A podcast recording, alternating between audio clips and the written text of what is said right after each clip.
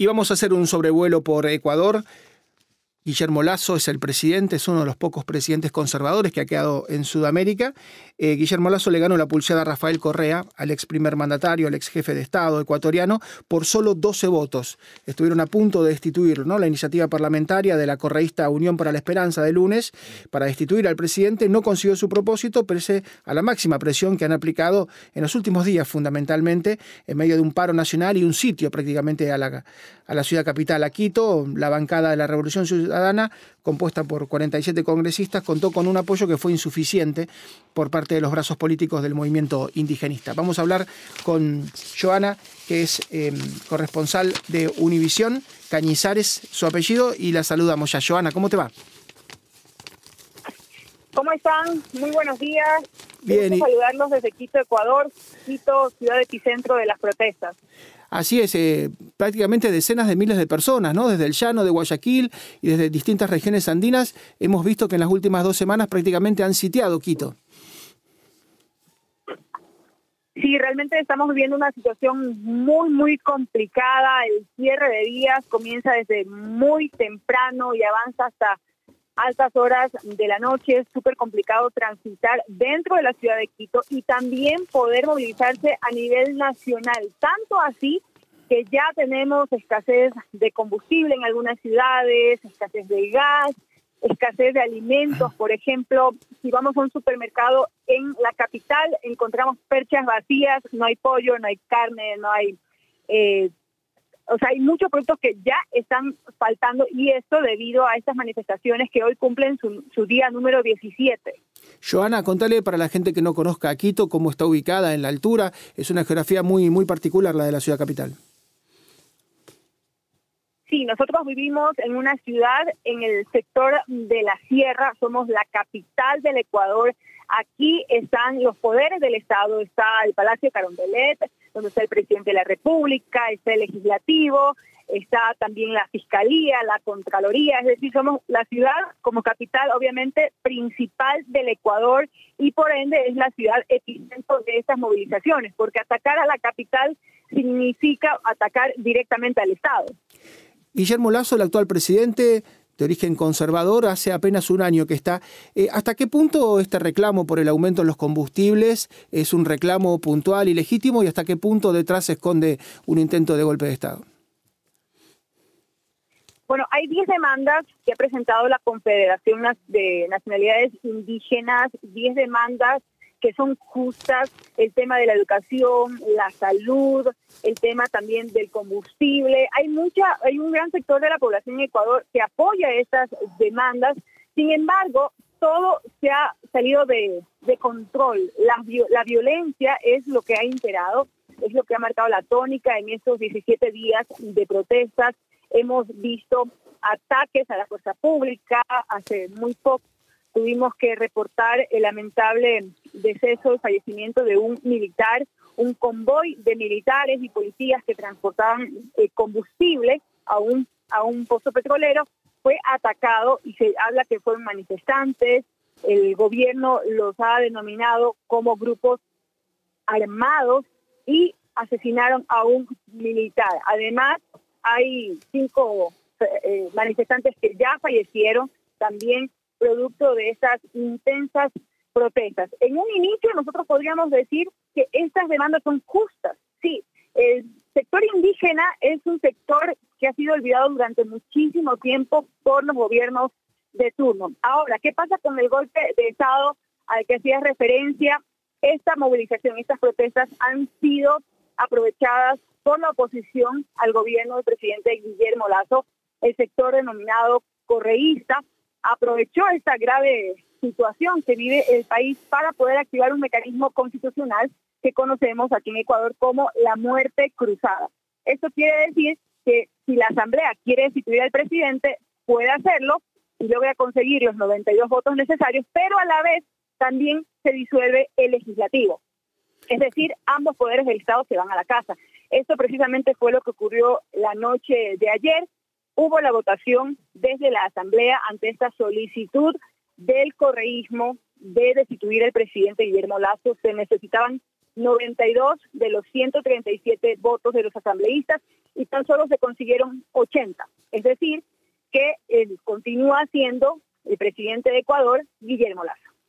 Así es, es un mecanismo muy inteligente el que tiene Ecuador porque, bueno, no es el parlamentarismo que de alguna manera le pide la cabeza al primer ministro y todos siguen en sus bancas. Acá el botón de autodestrucción es para todos y tienen que irse todos a su casa, con lo cual lo piensan dos veces, ¿no?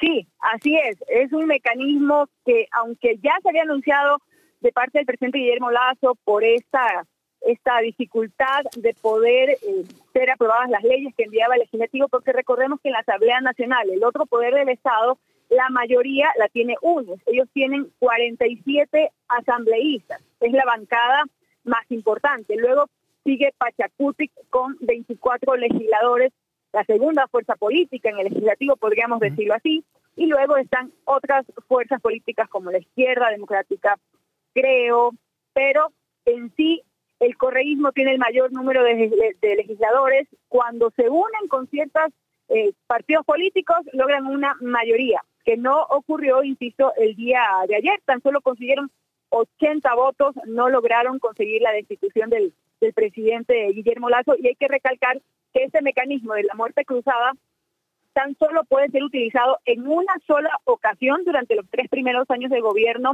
del presidente o del legislativo, en función del legislativo. Es decir, ya la Asamblea no tiene más esta opción, que sí todavía le queda al presidente Guillermo Lazo, y en los tres primeros años de gobierno lleva tan solo uno, desea disolver la Asamblea, todavía él lo puede hacer. Así es, le faltaron 12 votos al correísmo. Y la última, Joana, contanos de Rafael Correa. ¿Por qué no puede volver o por qué no quiere volver a, Ecuador?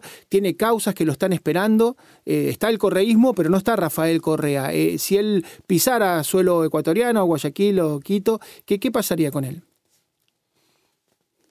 Bueno, si el expresidente Rafael Correa llegara al Ecuador, él inmediatamente sería detenido. Él tiene una sentencia en firme en su contra.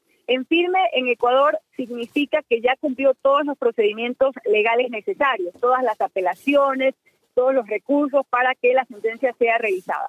Él tiene una sentencia en su contra que debe cumplir, por ello él al momento es un prófugo de la justicia, él debería estar ya en la cárcel cumpliendo una sentencia por un caso sobornos. A él la fiscalía lo acusó de haber aceptado dinero de parte de ciertos empresarios para poder colocarlo en sus campañas, ese dinero, y luego, estando en el poder, dar ciertos beneficios a esos grupos que lo apoyaron económicamente.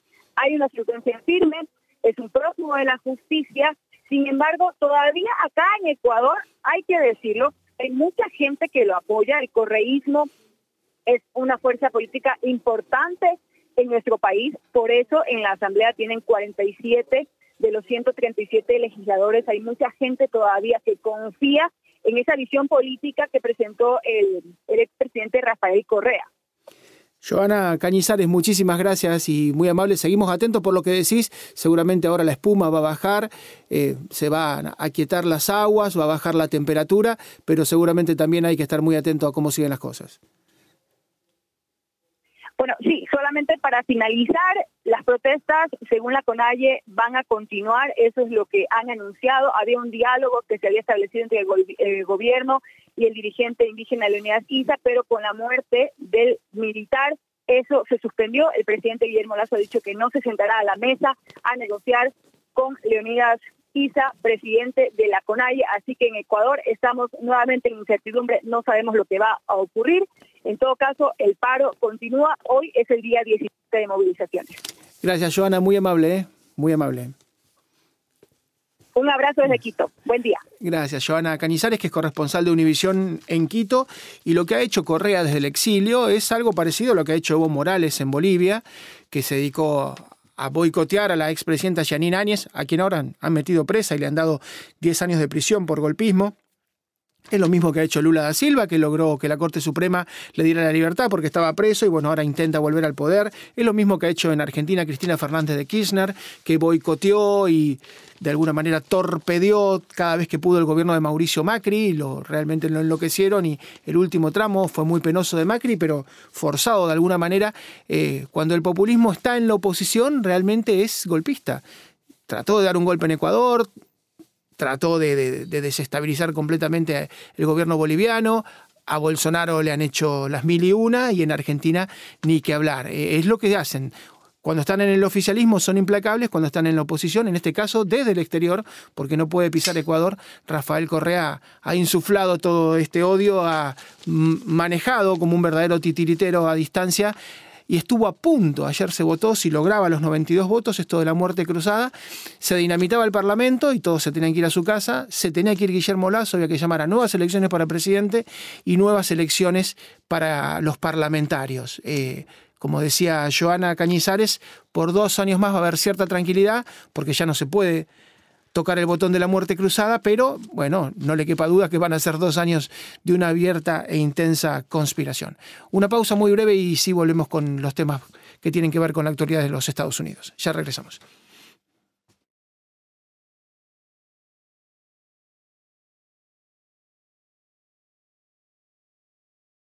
This podcast is a part of the C Suite Radio Network. For more top business podcasts, visit c-suiteradio.com.